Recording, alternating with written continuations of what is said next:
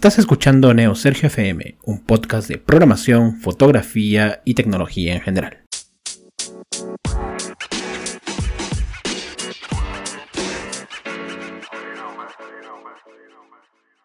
Bienvenidos a este nuevo episodio del podcast. Este es el episodio número 9, hoy miércoles 25 de septiembre. El tema de hoy son las razones por las cuales yo considero que este es un buen momento para aprender Python.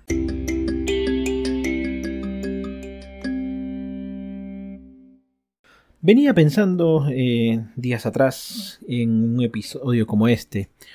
Hay mucho contenido al respecto, de hecho estoy armando algunos posts em, también hablando de Python. Y incluso como ahora sigo estudiando, estoy llevando un curso de Data Science, eh, herramientas de Data Science y también cursos de inteligencia artificial. Siempre hay cosas nuevas que, eh, que salen y siempre hay cosas nuevas que estudiar y que aprender. La verdad esa es la parte que a mí me, gusta mucho. Y en este caso, em, quisiera compartir estas razones por las cuales yo considero que, este es el momento de que uno tiene que aprender eh, Python como lenguaje de programación, como un lenguaje de programación más a los que ya eh, por ahí alguno puede estar acostumbrado. No, en ningún momento en este episodio mi intención es compararlo con otros lenguajes. En ningún momento es decir que Python es mejor que otros lenguajes. Ni comparar eh, herramientas de otros lenguajes. Mi idea no es generar polémica con respecto a uno u otro. Sino simplemente contarles eh, algunas de las razones de las cuales yo pienso que deberías agregar eh, Python a tu lista de habilidades. Eh, ¿Por qué Python? Em, básicamente hay muchas encuestas actualmente que eh, uno las puede consultar en internet.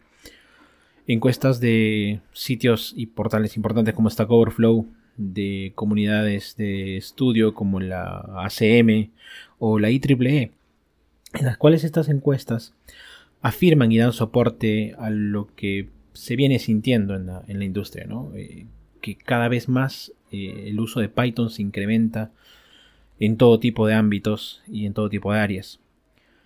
Esa tendencia al crecimiento tiene sus razones importantes y tiene sus razones fundamentales y eso obviamente hace que el ecosistema de Python crezca y mejore muchísimo. Entonces es importante eso, tener en cuenta que, en las encuestas está saliendo eh, que es utilizado por empresas muy grandes, grandes compañías como PayPal, por ejemplo, como Google, como Facebook, como Netflix, que lo usan para distintos propósitos. Em, considerar también que es fácil de aprender por el soporte que encuentras en Internet, en las comunidades, en los foros, eh, porque no tienes que pagar para conseguir Python, es un lenguaje gratuito y también es libre Em, tiene la posibilidad de revisar el código, de contribuir si es que uno quiere. Y es un lenguaje que está siendo utilizado actualmente por muchas instituciones educativas en todos los países.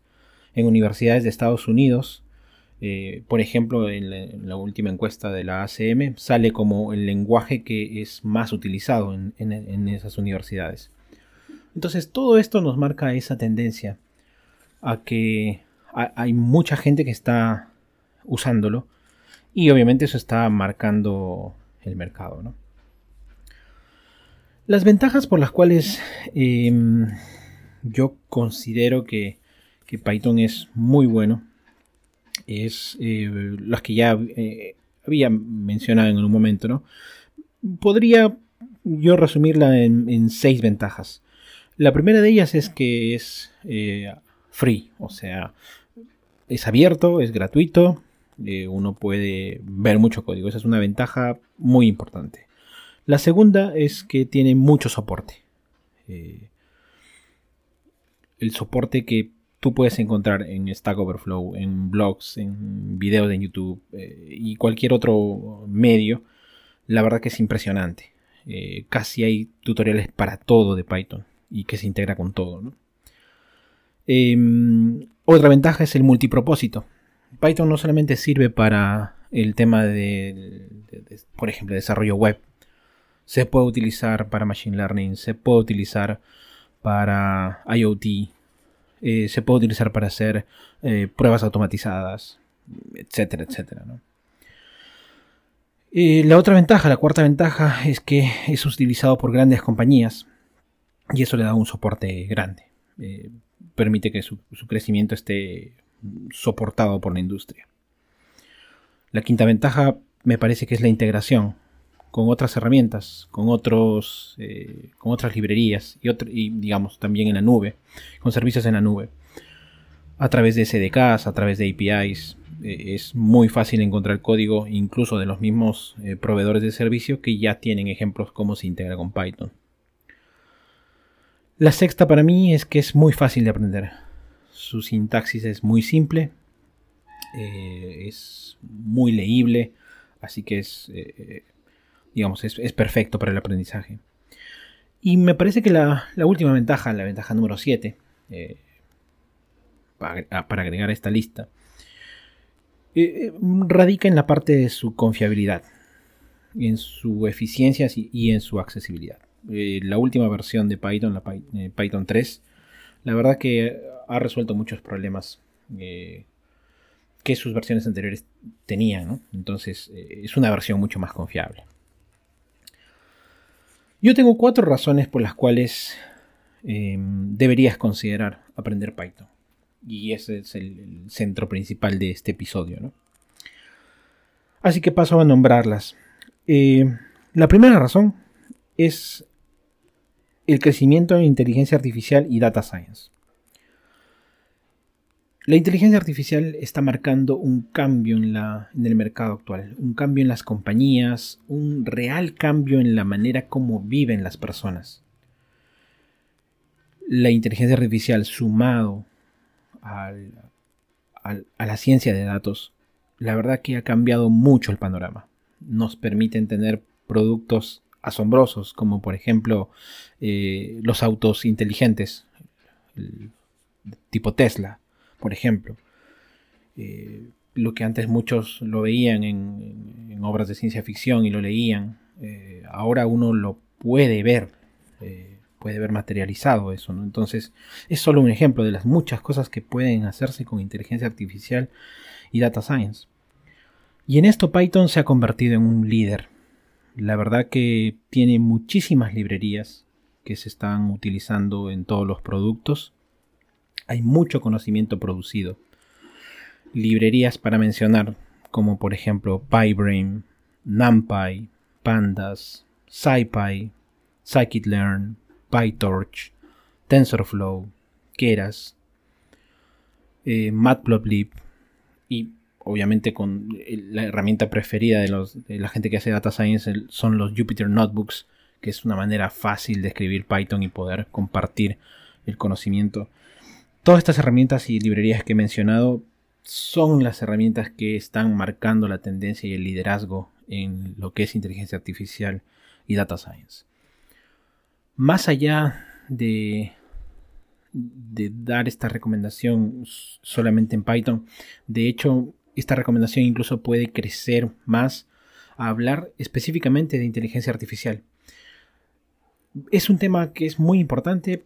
De hecho, estoy pensando en un episodio exclusivamente para hablar de inteligencia artificial y otro episodio para hablar de data science.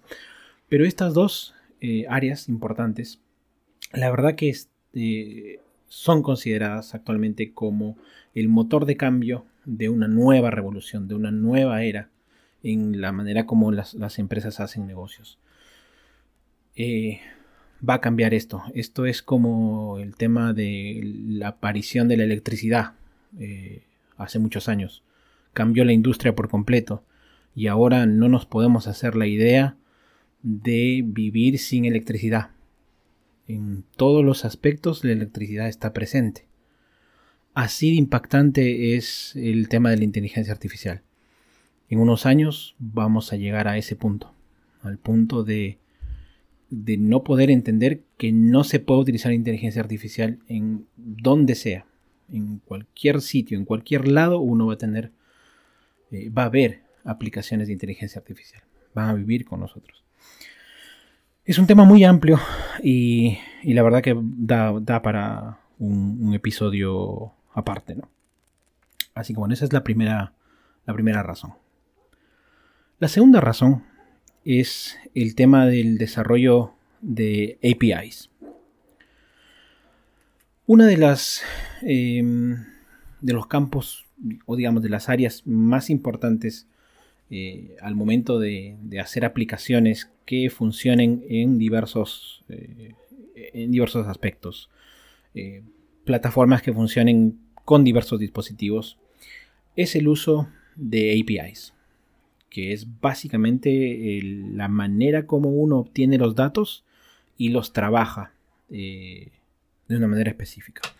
Por ejemplo, eh, el caso de Netflix. Netflix puede ser reproducido tanto en celulares, como en tablets, como en un televisor, como en una consola de videojuegos. En fin, donde uno pueda embeber un reproductor de video, es muy probable que también se pueda embeber Netflix. Y esto es debido a que acceden a un API. De esa manera consumen la data que Netflix provee. Y Netflix provee estadísticas y demás cosas. Asimismo lo hacen muchas plataformas. Y todo se maneja de manera separada. Con respecto al desarrollo de APIs, hay herramientas muy importantes y que empresas grandes del tipo Instagram, eh, Google, SurveyMonkey, instituciones como la NASA, como Reddit, utilizan eh, Python para, para, los, eh, para este tipo de, APIs, o servicios web, como le llaman. Em, y esto es muy importante. Hay dos librerías que vienen siendo las más utilizadas y que uno puede encontrar mucha información al respecto. La primera de ellas es Flask, que es un framework minimalista, un mini framework por así decirlo, que uno puede sacar un servicio web muy rápido. Eh, y la otra es Django. Django es una herramienta súper poderosa que tiene integración con muchos servicios, muchas librerías, muchos plugins. Y estos, estos dos frameworks, Flask y Django, se están llevando el liderazgo en lo que es desarrollo de APIs. Es importante que uno sepa desarrollar APIs y lo es, a pesar de que uno pueda ser desarrollador mobile o front-end o incluso un desarrollador de videojuegos. Es importante entender cómo es que funciona la data por detrás. Y en eso es especialmente bueno aprender este tipo de frameworks que son muy rápidos de, captar, Y la curva de aprendizaje, la verdad que es, es corta.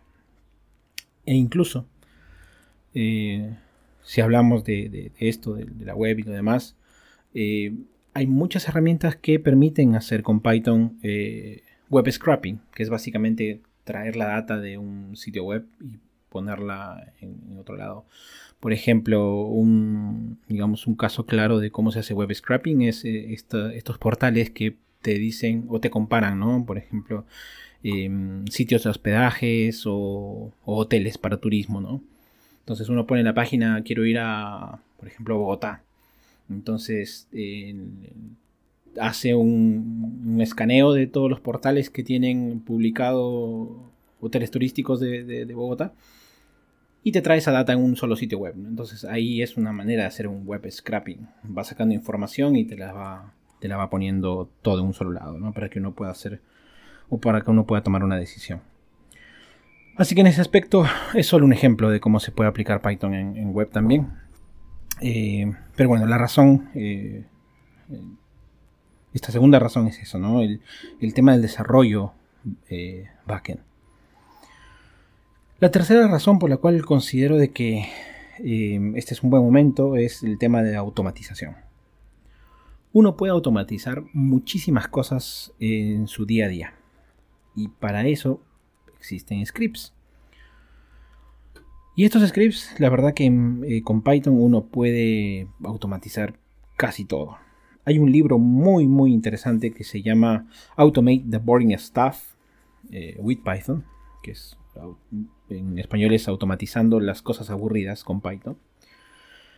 Y la verdad que uno puede tener resultados muy interesantes, desde automatizar el envío de correos, por ejemplo, automatizar eh, tus resultados en un proyecto, limpiar la data.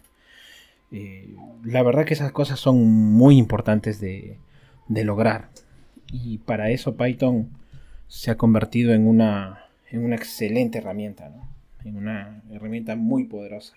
Y la última razón, no menos importante, es el tema salarial y el tema de los puestos o trabajos desafiantes. En este aspecto, en los últimos eh, meses, se nota, de acuerdo a las estadísticas, un incremento en el tema de la compensación salarial. En las encuestas uno puede ver que un senior, aproximadamente un senior Python, está bordeando entre 65 a 70 dólares y un junior entre los 25 y 30 dólares la hora. Esto es eh, un dato del mercado norteamericano. Un promedio, ¿no? Eh, y eso se ve que eh, ha tenido un impacto muy importante porque mucha gente que está buscando nuevos desafíos, pues también busca nuevas oportunidades económicamente hablando. El hecho de aprender Python te permite aprender más cosas relacionadas a lo que es data science, a lo que es inteligencia artificial, y por lo tanto los proyectos están poniendo mucho más eh, inversión en este tipo de, en este tipo de, tareas. Entonces eh, ahí se ve el, crecimiento salarial y también el crecimiento a nivel profesional. El estar involucrado en proyectos de innovación de ese tipo, la verdad que es muy importante eh, considerarlo, ¿no? Es, muy bonito ser parte de un proyecto que conlleva cosas muy nuevas, Así que esas serían las recomendaciones que yo les doy. Muchas gracias por los comentarios que vienen dejando en mis redes sociales. Eh, gracias por las recomendaciones que me dan con respecto a, las mejoras que tengo que hacer en el podcast. El audio lo he mejorado bastante. Tengo ahora un nuevo equipo, eh, un nuevo micrófono para que pueda mejorar el, digamos, el contenido de este podcast. Yo creo que se va a notar. Se va a ir notando también en el tema de los, eh, de, los arreglos en, audio. Eh, yo me voy a hacer tiempo para que esto vaya mejorando poco a poco. Así que muchas gracias. Eh, veo que los listeners van creciendo, así que eso me, apoya y me motiva a seguir produciendo contenido, ya que tengo una, audiencia ¿no? que va creciendo de a pocos y la verdad que es bonito poder compartir este tipo de, de contenido por este medio. Muchísimas gracias por llegar hasta esta parte y nos vemos en el siguiente episodio.